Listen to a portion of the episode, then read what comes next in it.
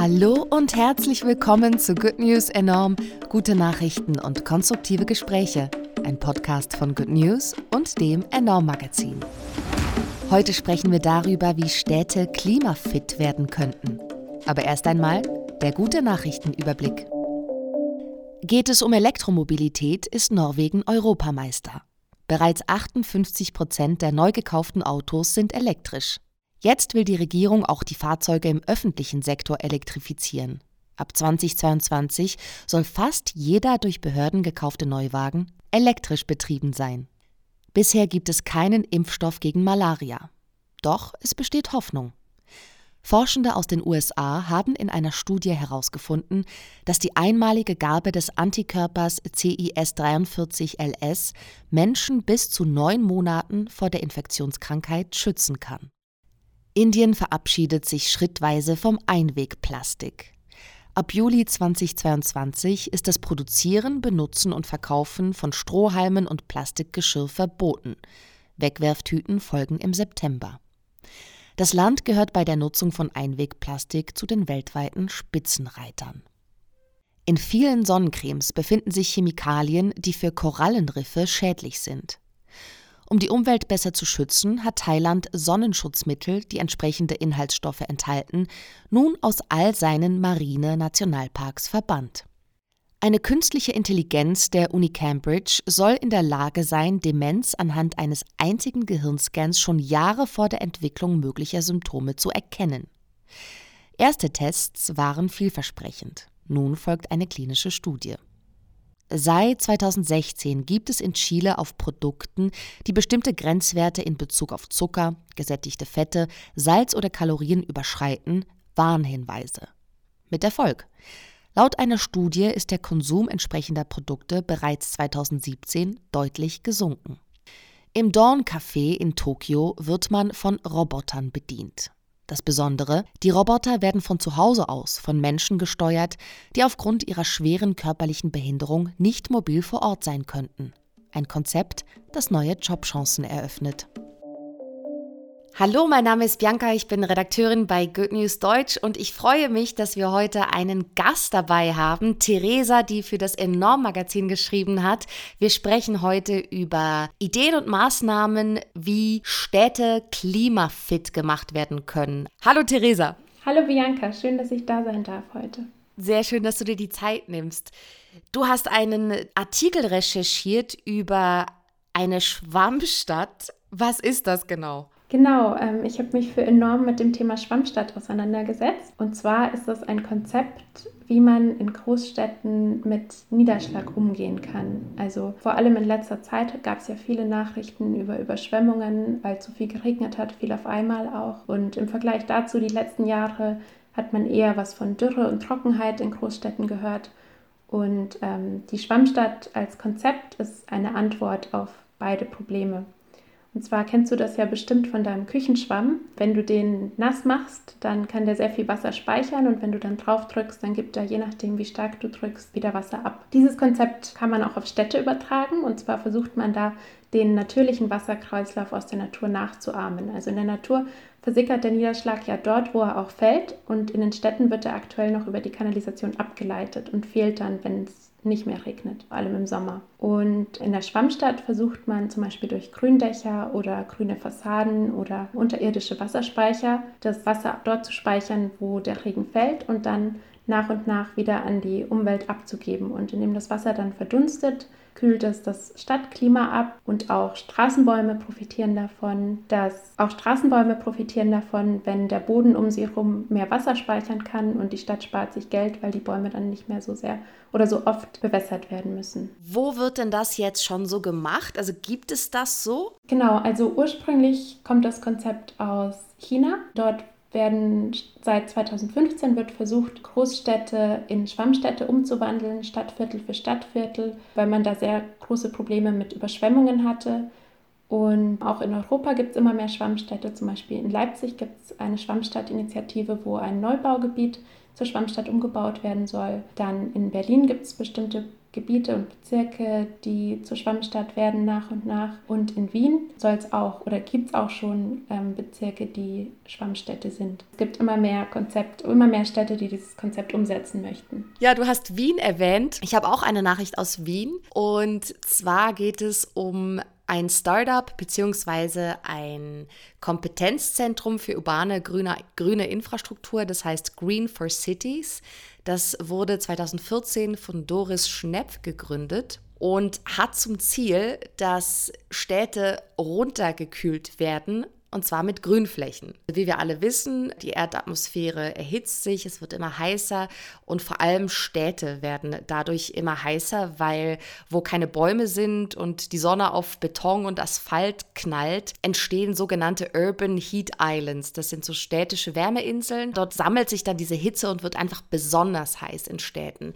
ForscherInnen der ETH Zürich zum Beispiel haben ausgerechnet, dass es in Wien bis 2050 noch einmal bis zu 8 Grad heißer werden kann als heute in der Durchschnittstemperatur.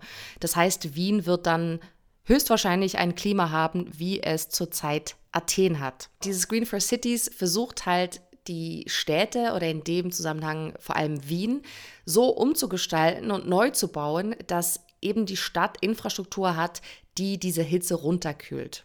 Weil was ist das Problem an dieser Hitze? Dort, wo es sehr, sehr heiß ist, in diesen städtischen Wärmeinseln, wird mehr Energie verbraucht. Es gibt erhöhte Emissionen von Schadstoffen und Luft- und Treibhausgasen. Die Wasserqualität leidet und es hat einfach Auswirkungen auf die Menschen, auf die Gesundheit. So, und dieses Green for Cities will mit vertikalen Grünflächen die Stadt runterkühlen. Bei Neubauten, aber auch schon bei Gebäuden, die schon gebaut wurde. Und Doris Schnepf sagt, dass die gefühlte Temperatur so bis zu 15 Grad runtergekühlt werden könnte. Ja, und dieses Green for Cities arbeitet an einem noch größeren Konzept im Moment, weil es soll nicht darum gehen, dass nur so einzelne Bauten das machen, sondern tatsächlich ganze Straßenzüge so umgebaut werden, eben in dieses Green for City Konzept. Und sie suchen zurzeit gerade Architektinnen und Architekten, die eine ganze Straße ummodeln würden, so dass sie dann ein Vorbild hätten für weitere Bauvorhaben. Wenn ich mir vorstelle, dass ich hier in Berlin aus dem Fenster schaue und äh, auch an Grünflächen gucken könnte, hätte das natürlich auch einen ästhetischen Aspekt. Also ich fände es super. Ja, ich bin auch ganz begeistert. Ich hoffe, dass ähm, das vielleicht in meiner Straße hier auch umgesetzt werden könnte.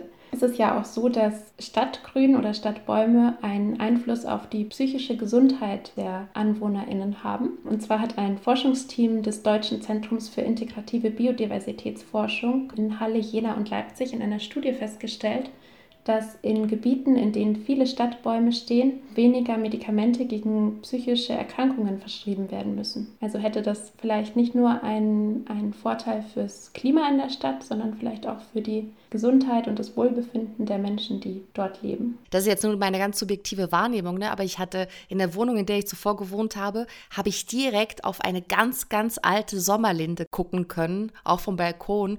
Und es war so schön und ich habe die jeden Tag so gerne zugesehen. Jetzt bin ich umgezogen, jetzt habe ich die nicht mehr, aber ich kann mir total gut vorstellen, dass das so eine ja, so eine Auswirkung hat auf die Psyche. Unsere Linde vor, vor unserem Haus, die haben wir regelmäßig gegossen, aber ich bin da nicht die Expertin. Du hast doch Bäume gegossen, oder? genau, ich bin zwar auch keine Expertin, aber ich habe mich mit einem Experten getroffen hier in Leipzig und zwar mit Quentin Kügler. Der hat im letzten Jahr eine Initiative gegründet, die heißt Leipzig gießt. Ähm, eine ähnliche Initiative gibt es auch in Berlin. Die sind auch untereinander sehr gut vernetzt, was ich so erfahren habe. Und der ähm, hat festgestellt, dass in Leipzig immer mehr Bäume der Trockenheit und den Dürresommern der letzten drei Jahre zum Opfer gefallen sind. Und zwar waren das alleine im Jahr 2019 2000 Bäume, die wegen der Trockenheit gefällt werden mussten, die sonst nicht gefällt hätten werden müssen. Und zwar sind das nicht, also er hat mir erklärt, dass die Bäume nicht vertrocknen, so wie man sich das vorstellt, oder nicht nur, sondern es gibt auch sowas wie Trockenstress. Also wenn die nicht ausreichend Wasser bekommen, dann überleben die zwar kurzfristig, aber sind äh, geschwächt und deswegen anfälliger für Schädlinge oder Erkrankungen, an denen sie dann letztendlich sterben. Die Zahl hat ihn motiviert, selber aktiv zu werden und dann hat er erst in seinem Viertel im Leipziger Westen mit Freundinnen eine Gießgruppe gegründet und da haben sie Plakate im örtlichen Biomarkt aufgehängt, aber dann auch schnell festgestellt, dass das nicht reicht und dass man mehr machen müsste und mehr Leute motivieren müsste, das zu tun. Und mittlerweile gibt es auch eine App, über die man nachschauen kann, welcher Baum in seiner Umgebung Wasser braucht. Also das wird einerseits danach bemessen, wie viel es in dem Gebiet geregnet hat in den letzten Tagen, aber auch die GießpatenInnen von Leipzig gießt können ähm, in die App eintragen, wie viel Wasser die Bäume bekommen haben und dann zeigt die Farbe an, ob der Baum noch Durst hat oder ob er schon genug Wasser bekommen hat. Und so will Leipzig Gießt das möglichst vielen BürgerInnen hier in Leipzig erleichtern, was für die Stadtbäume zu tun. Ja, voll gut. Also du sagst, das gibt es auch in Berlin. Ich konnte mir diese App auch runterladen für Berlin. Genau, ja. Okay, sehr schön. Ich weiß gar nicht, wie viel Wasser man da so gibt. Also wenn ich jetzt eben an diese alte Linde denke, die wirklich ein wirklich eine stattliche Höhe hat und einen ordentlichen Umfang.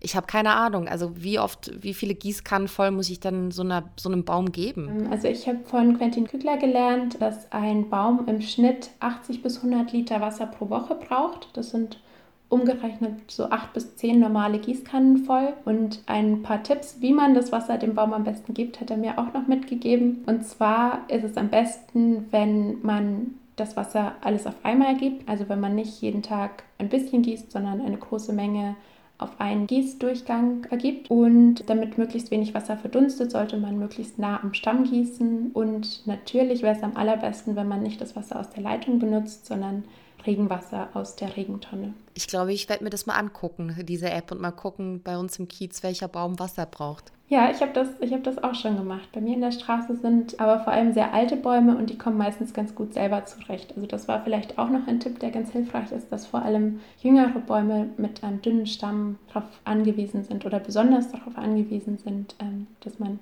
denen ein bisschen unter die Arme greift mit einem Schluck Wasser. Vielen Dank, Theresa. Danke dir. Good News enorm.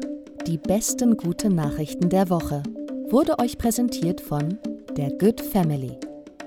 Noch mehr gute Nachrichten und konstruktive Hintergrundberichte findet ihr auf goodnews.eu, in der Good News App und auf enorm-magazin.de.